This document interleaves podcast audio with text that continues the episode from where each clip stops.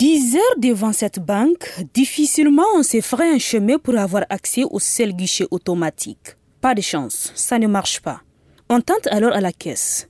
C'est pire de ce côté. La file d'attente se dresse jusque dans la rue. Aïcha Mohamedou, cliente, se plaint. Vraiment, c'est un peu difficile pour nous. On fait tellement de va-et-vient, surtout avec les travailleurs. Nous prenons des permissions, nous venons dans les banques. Et difficilement, nous n'arrivons pas à faire des retraits.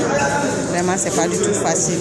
Il y a vraiment de l'affluence au niveau des banques. Le n'est pas du tout facile. À quelques jours de la fête de Tabaski, les clients ont besoin d'argent pour préparer la fête, mais peinent à en avoir. Dans cette autre banque, ce client semble découragé devant le seul guichet qui fonctionne encore. Je suis là au niveau du guichet, mais en réalité ça ne va pas, ça ne va pas. Selon les dernières informations, même, euh, il n'y a même pas autre guichet qui marche si ce n'est pas ici. Au niveau là aussi, euh, ça ne va pas du tout. Les gens sont, font la crise.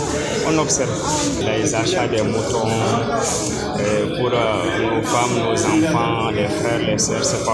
La fête de Tabaski est prévue pour le samedi prochain.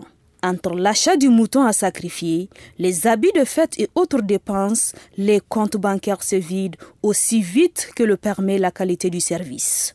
Aïsata Ahamadou, Gao, Mikado FM.